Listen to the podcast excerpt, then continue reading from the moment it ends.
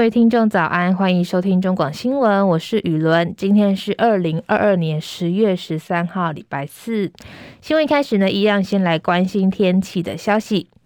今天持续受到东北风的影响，包含桃园到嘉义东南部，包含兰屿跟绿岛，还有恒春半岛沿海空旷地区，加上澎湖、金门、马祖，都容易会有九到十级的强阵风，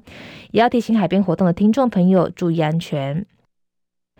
气温部分，由于雨势趋缓，各地都会回升一到两度左右。但是迎风面的东北部还是要留意会有大雨发生的几率。其他地区都是多云到晴的天气形态。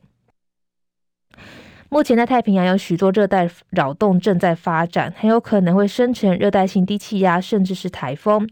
其中又以在关岛西边的扰动需要特别留意。从明天开始到礼拜六这段时间，对台湾的北部跟东北部会带来明显的水汽。礼拜天到下个礼拜一会移动到南海地区，所以下个礼拜北台湾依然还是湿湿冷冷的天气模式。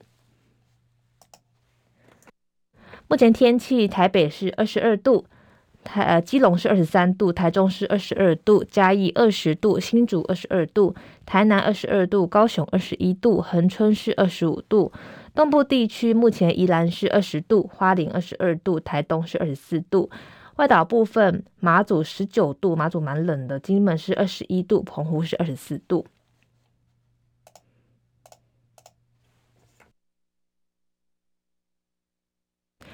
美股部分，美国九月生产者物价指数增幅超过预期，显示通膨依然持续升温，可能让联准会 Fed 维持激进的升息方针。美股主要指数礼拜三开低后走高，收盘标普五百连续第六个交易日下跌，创下二零二零年十一月以来的最低收盘价。包含道琼指数中场下跌二十八点，收在两万九千两百一十点；纳斯达克指数下跌九点，收在一万零四百一十七点；标普五百指数下跌十一点，收在三千五百七十七点；费城半导体指数也是下跌十九点，收在两千一百九十八点。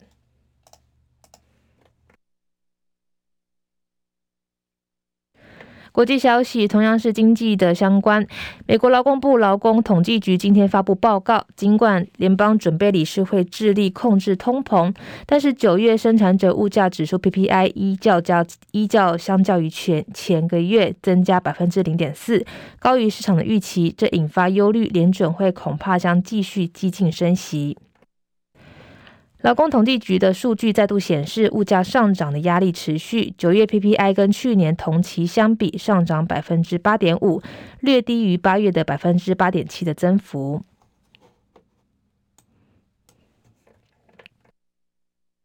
俄乌战争部分，在俄罗斯对乌克兰发动开战以来最激烈的飞弹攻击之后，西方与五十个国家在今天北大西洋公约组织召开会议，预计将承诺提供乌克兰更多的武器，尤其是防空系统。根据路透社报道，美国国防部长奥斯汀在北约总部举行的乌克兰防务联系小组会议上表示，俄罗斯最新攻击显示出自己的恶意跟残忍。包含北约秘书长史滕史托滕伯格都表示，乌克兰的西方盟友正在寻求提供基辅当局更多的防空武器，以来保护乌克兰免于俄罗斯无差别的飞弹攻击。美国前国家安全顾问波顿说，如果俄罗斯对乌克兰动用核武，美国可能会暗杀俄国总统普丁。波顿接受伦敦广播公司电台访问时表示：“我们需要表明，如果普丁下令动用核武，他将形同签下自杀的遗书。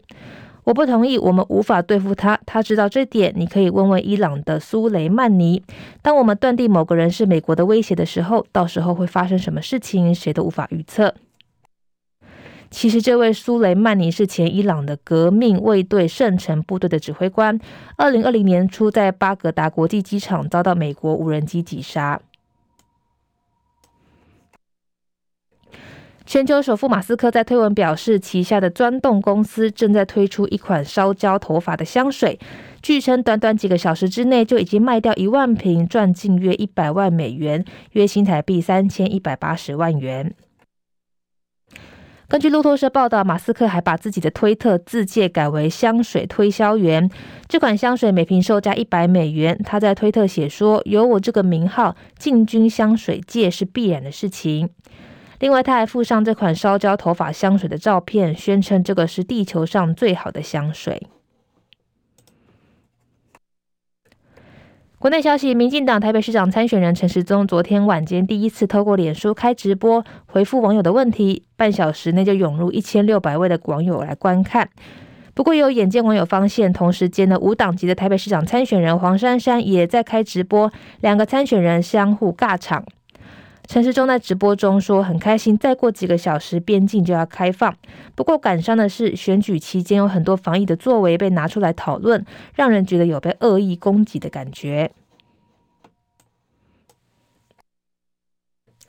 不过，同一时间，陈时中被国民党议员张思刚爆料，在台北市北投政府公园处管理的公园围墙挂设广告看板是违法的，而且过去都有前例，参选人都主动撤下。反酸陈时中有这么多竞选幕僚跟士林北投的议员，甚至他自己的总干事吴思耀委员也是该区的立委，怎么都没有人提醒他，实在太太掉漆了。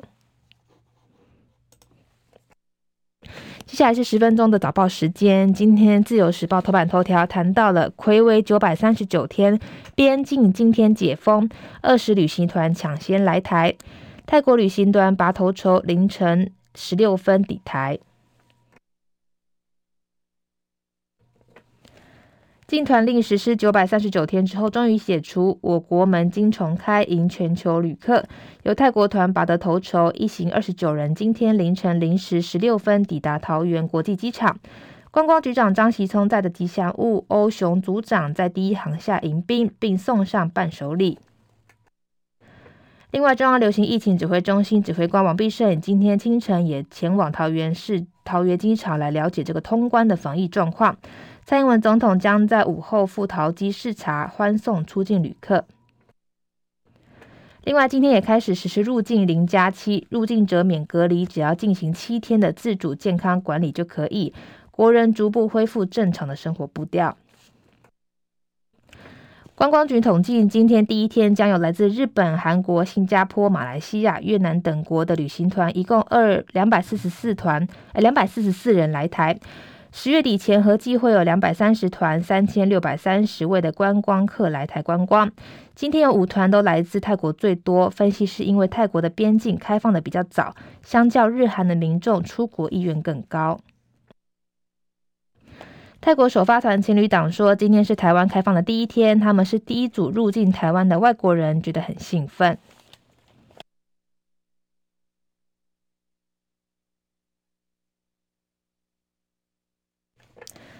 中国时报头版头条谈到了李远哲说，民进党执政之后腐化的比过去更快，商讨温室气体排放。蔡英文称，二零二四年之后不是他的事，也爆料美科学家来台投资遭黑道跟陈水扁夫人介入。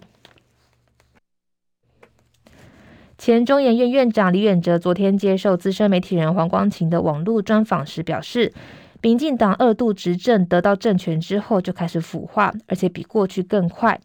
他更直言，蔡政府的能源政策错误不断。两人过去针对温室气体排放交换意见的时候，蔡英文脱口说出“二零二四年之后不是他的事”，让李远哲担忧不已。他更强调，已经没有办法跟蔡英文来沟通。总统府发言人张敦涵表示，蔡英文上任之后大力推动能源转型，李远哲的相关说法跟政府政策推动的现况有明显落差。李远哲在两千年总统大选的时候，曾经发表文章向上提升或是向下沉沦，被认为是压垮国民党选情的最后一根稻草。他昨天受访时说，从两千年到现在已经过了二十二个年头，民进党二度执政，看到的是台湾社会向下沉沦，而且力道很大。民进党得到政权之后就开始腐化，比过去更快，让他非常失望。二十二年后，李远哲如何看待陈水扁的国务机要费除罪化等议题？他主动爆料说，曾经有一位美国科学家来台投资，竟然遭到黑道介入。很糟糕的是，陈水扁的夫人介入在里面。他当时非常生气，亲赴总统府告诉陈水扁，这种事情是非常不好的。陈水扁当下看起来无能为力。这位美国科学家后来也无法再来台湾。李远哲说，民进党有第一次执政时没有经验，但到了第二次执政有了经验，却没有把人民的服务理想当成重要的事情，只关心下一次的选举还有自己的利益，让人遗憾。另外，蔡政府高喊二零二五年非核家园的口号，但是台湾使用天然气占比五成，能源再生两成，外界普遍认为执政团队在能源政策是在画大饼，目标根本达不到。李远哲认为，蔡英文应该对民众表明，为了下一代好，人们都得减少需求，而不是一直追求经济成长 GDP。政治人物好像有意识到这件事情，但是手段都没有跟上。被问到会不会再跟蔡英文见面，李远哲先说：“民主社会用选票换总统，所以蔡总统到最后，我是没办法继续跟他沟通的。”同时表示，他对下一代的问题可能想到的也不多，所以才会认为二零二四年之后不是他的事。我想以后也没有机会再跟他谈。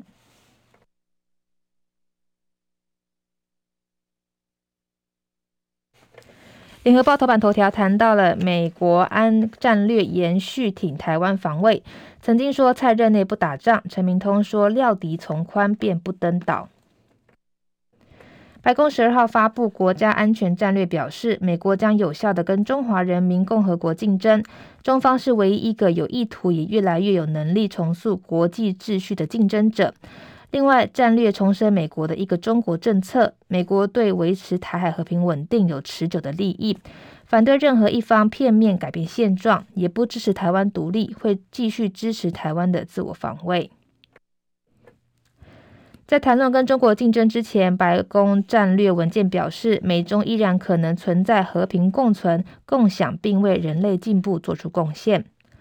美国总统拜登去年三月发表国家安全战略暂行指南，对中国大陆维持既竞争又可以合作的基调，并重申美国会依照长期的承诺来支持台湾。国安局长陈明通昨天应邀列席立法院外交跟国防委员会报告台海最新情势分析。针对自己曾经说过蔡英文总统任内两岸不会打仗，陈明通表示我们料敌从宽。他严谨的说法是中共不会做登岛的战役，但我对共军的围台军演是否延长为战争必须提高警觉。陈明通说，中共要打登陆战争，即使没在。国际专家眼中，也要等到二零二七年，没那么快。他还说，北京如果要攻台，将成为中华民族的罪人。另外，国防部长邱国正也列席，立委关心兵役延长的一年还是两年的问题。邱国正说，国防部正不准备修法，现在任何决定都还没有否定。我不便讲这么明，还需要跟各部会来协调，但原则上应该是一年。这个方案希望在今年的十二月三十一号前宣布。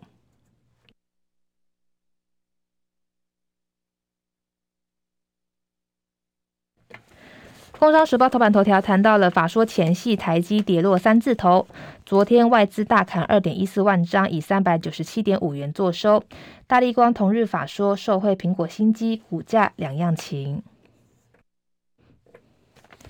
法说会召开前夕，双王股价分走势分歧。台积电受到美国扩大对中方晶片出口限制的影响，十二号再遭外资大砍二点一四万张，居上市柜之冠，股价摔破四百元整数大关，睽违五百五十五百四十四个交易日再现三字头，股价十二号以三百九十七元点五元作收，下跌四元，融资维持率下滑到一百百分之一百四十二点五五。这次的台积会法说重点将围绕在台产品涨价、资本支出、先进制程进度、产业的供需情况、库存调整，以及美中新一波晶变大战等问题，也将成为法人提问重点。同时，台积电也将配发今年首季七百一十三点零九亿元的现金股利，资金活水是否回流备受关注。另外，股王大立光股价十二号逆势上涨百分之三点二四，坐稳股王宝座。大立光受惠苹果新机挹注，九月营收重新站回五十亿元大关，达到五十一点零三亿元，创下二十二个月来的新高。第三季营收一百三十四点七七亿元，年增百分之十二点五二，终止连九季的年衰退。市场对大立光法说焦点在第四季的营运展望、苹果 iPhone 十四的供应需求、明年 iPhone 十五导入潜望式的镜头，以及 AR、VR 元宇宙相关镜头的产品前景等等。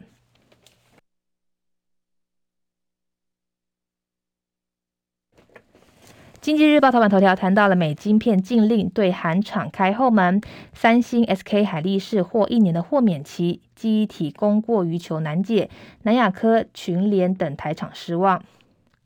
还媒报道，韩媒两大记忆体厂三星跟 SK 海力士大陆厂区获美方允许豁免白宫加强管制大陆晶片跟设置出口禁令，维持一年。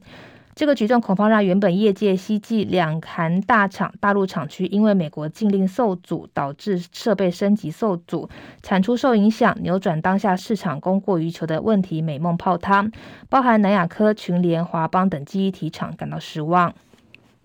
业界原本预期美方新禁令会让三星跟 SK 海力士在全球市占高达百分之十五以上的 DRAM 跟 NAND 晶片产出受阻，在当下记忆体市场一片暗淡之际，有助于扭转市况。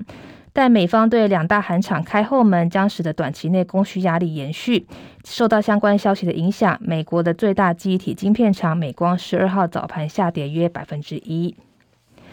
我是雨伦，那我们下次见喽，拜拜。